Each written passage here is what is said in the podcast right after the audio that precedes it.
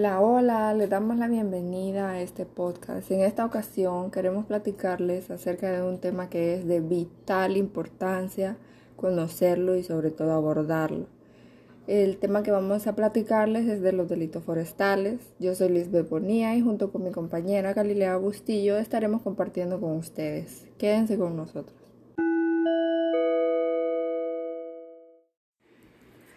El Estado trabaja a través del Congreso Nacional de la República y el Instituto Nacional de Conservación y Desarrollo Forestal, Áreas Protegidas y Vida Silvestre con el propósito de establecer los aspectos legales para la administración y el manejo de los recursos forestales, áreas protegidas y vida silvestre.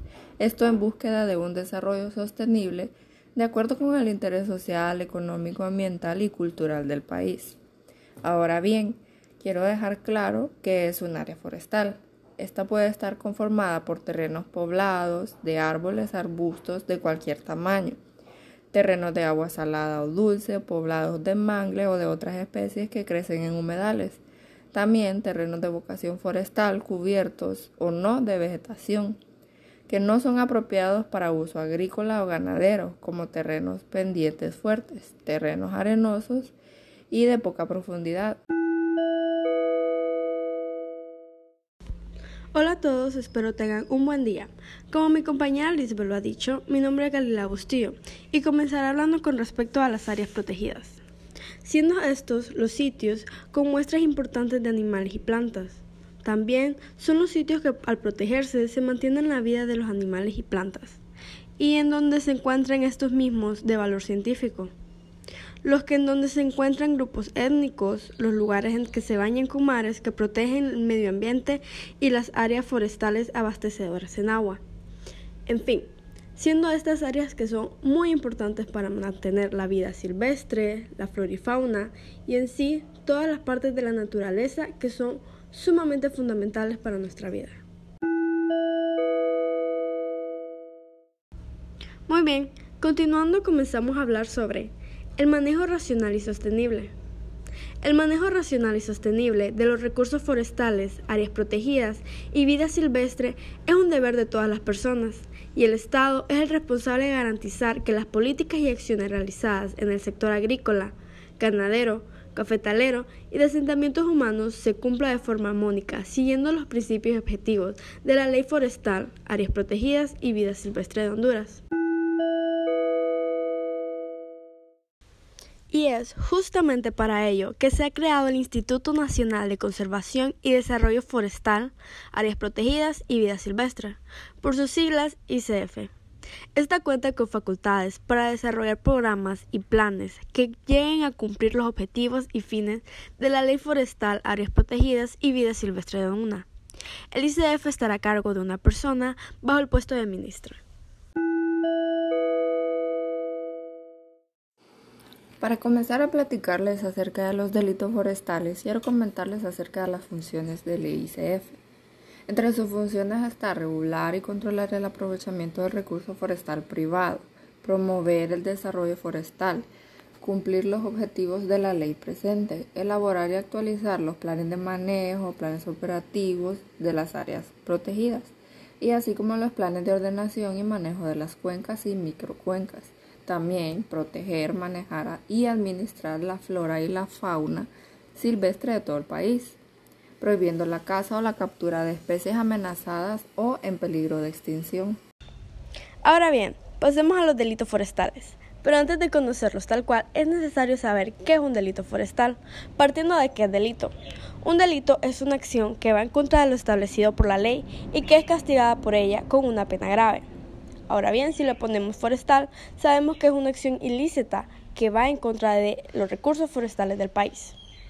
Cabe mencionar que los delincuentes responsables de un delito forestal no solamente destruyen la biodiversidad, sino que también ponen en peligro los medios de vida a aquellas personas que dependen de los recursos forestales.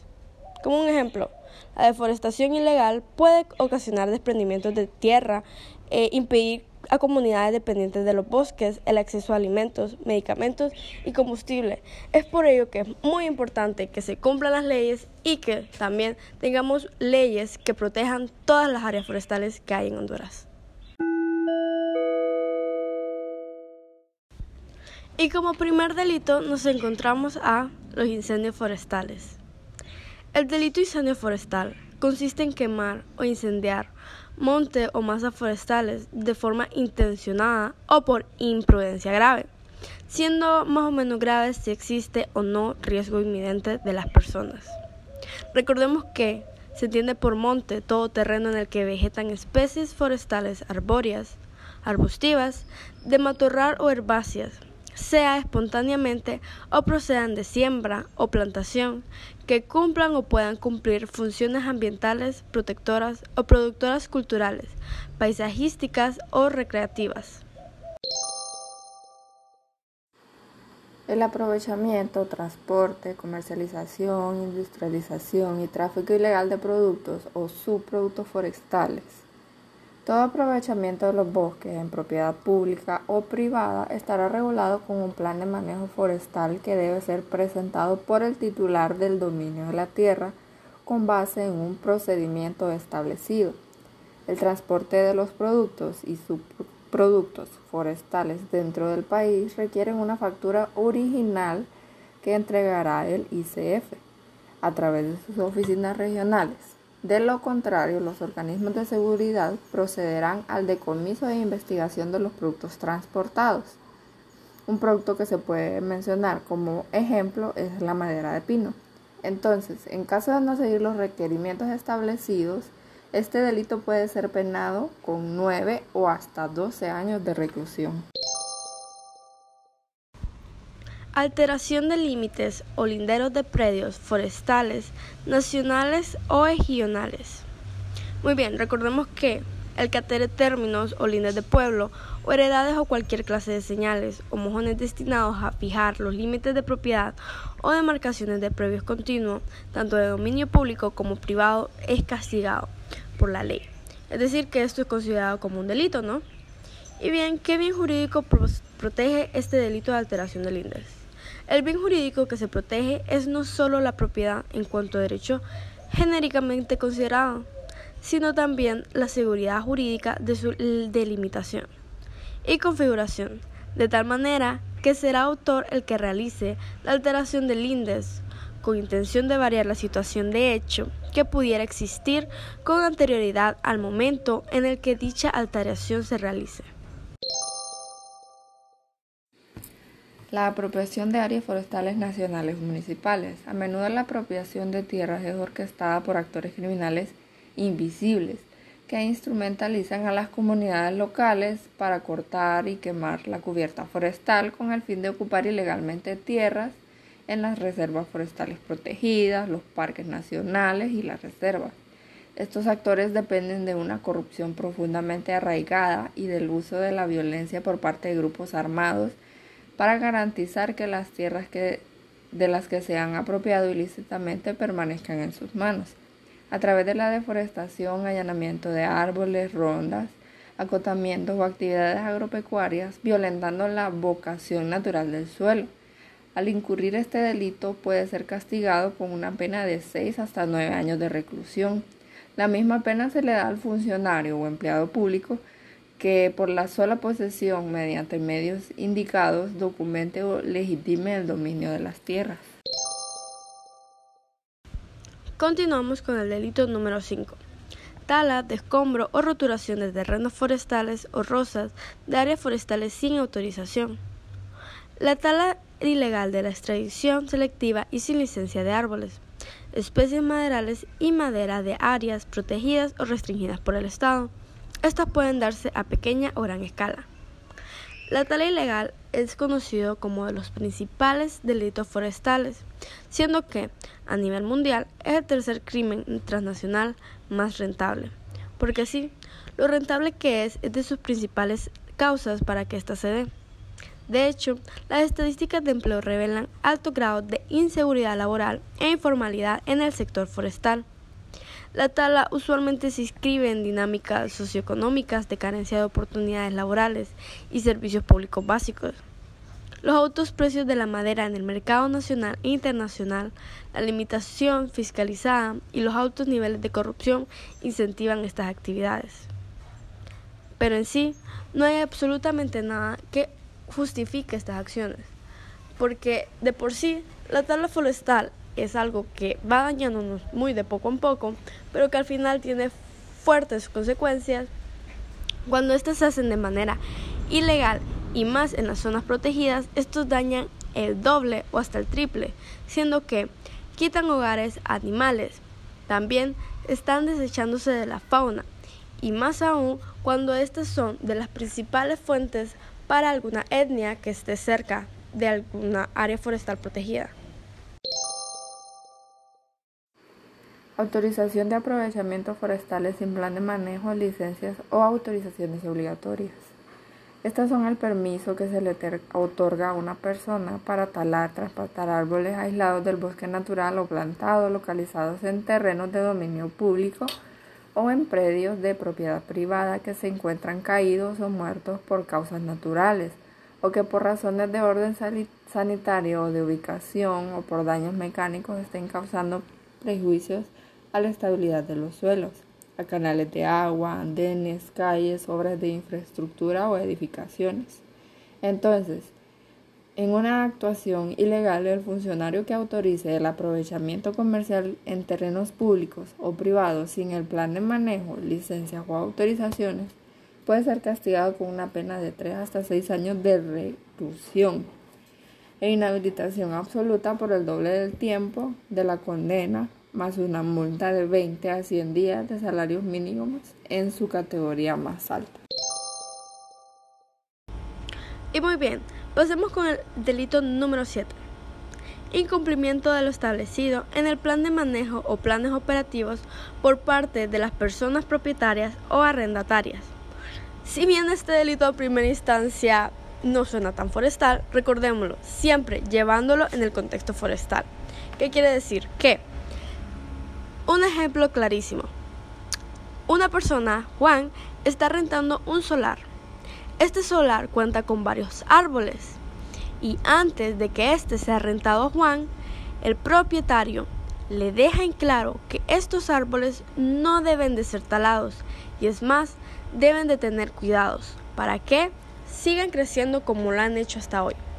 Pero Juan, en el momento en el que él comienza a arrendar el solar y lo comienza a utilizar para beneficio propio, decide que estos árboles no le son de su conveniencia y no los necesita, por lo que recurre a talarlos, siendo esto que recae en delito. ¿Por qué? Porque ya se había acordado y si bien siendo más que un incumplimiento de contrato, estamos hablando de una zona forestal, una zona en la que tiene recursos forestales para la ayuda del medio ambiente por lo que sí recae en un delito. Este es un ejemplo a bastante menor escala, pero hay muchísimos más grandes. Por ejemplo, desechos químicos. Se había acordado que estos desechos químicos se tenían que desechar de una manera, pero están terminando en el lago. Siendo este algo arrenado, es como recae en un delito, un poquito más grave, y aún así puede ir escalando a llegar a una mayor escala. El delito de incumplimiento de las prescripciones técnicas establecidas en los planes de manejo y planes operativos por parte de la persona que desempeñe como técnico forestal calificado. A este se le otorgan responsabilidades de instruir al forestal de campo y contratista de manera clara sobre la correcta ejecución de las diversas actividades a desarrollar en el plan de corta. Este debe mantener una constante comunicación con el técnico supervisor de parte de la ICF y propietario del terreno a fin de darles información sobre el avance de las actividades. También debe brindar asesoría técnica al propietario y contratista durante la vigencia del plan operativo, notificándoles acerca del cronograma de actividades a ejecutar en el momento oportuno, ya que el propietario es quien es el responsable de que se realicen las mismas. También debe presentar las notificaciones al supervisor del ICF también debe notificar en primera instancia al supervisor del ICF sobre la ocurrencia de cualquier irregularidad o anomalía que afecte el buen manejo forestal. Y también, por último, debe notificar al ICF y a entes controladores sobre cualquier delito que se cometa en el área de aprovechamiento y el plan de manejo. En caso de que no realice o que no realice a totalidad lo anterior de manera ilegal, se le dará una pena de 4 a 6 años de reclusión. Y continuamos con el penúltimo delito, pastoreo en áreas forestales.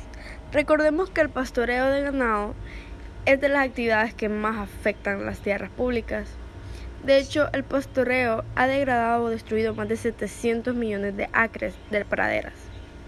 Debido a que estos impactos están tan extendidos, el pastoreo se ha llamado la actividad más generalizada y dañina de las tierras públicas.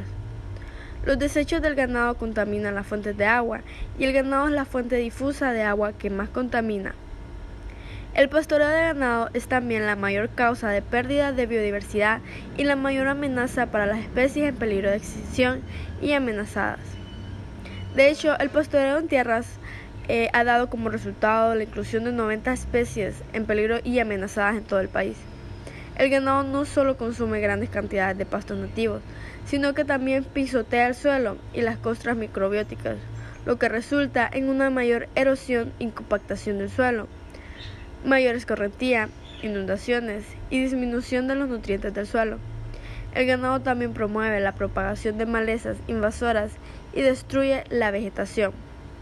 Y es por ello que en áreas forestales esto se convierte incluso en un delito, porque si bien sabemos el pastoreo es algo que existe y es de lo que muchas personas se alimentan, pero recordemos que en áreas forestales es un delito.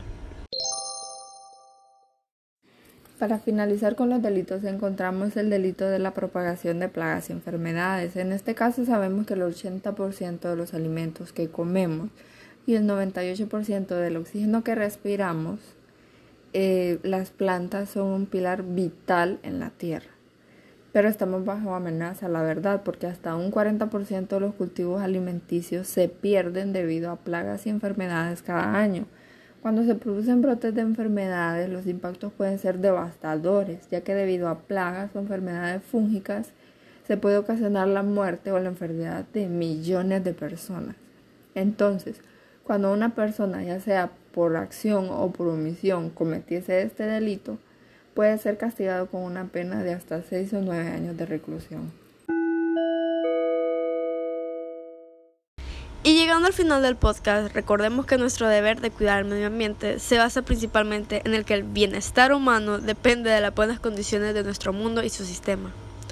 El medio ambiente es la totalidad de espacios biológicos de la Tierra, junto con los seres vivos que lo habitan. Cualquier organismo se obtiene en el medio ambiente. El sustento es necesario para garantizar su supervivencia, no solo alimento, sino también refugio, aire o energía. Por eso, mantener su equilibrio resulta fundamental para asegurar la vida como tal y se conoce como hoy en día.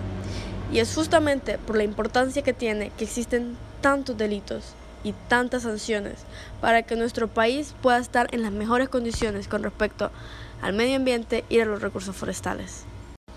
Y muy bien, con esto llegamos al final del podcast. Espero hayan aprendido algo y hayan entendido la importancia que tiene nuestro medio ambiente y el cómo el Estado trata de protegerlo, poniendo los delitos que ya hemos mencionado.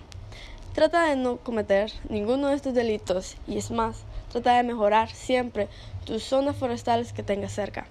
Nos despedimos mi compañera Lisbeth y yo, Galilea. Hasta la próxima. Muchas gracias por escuchar.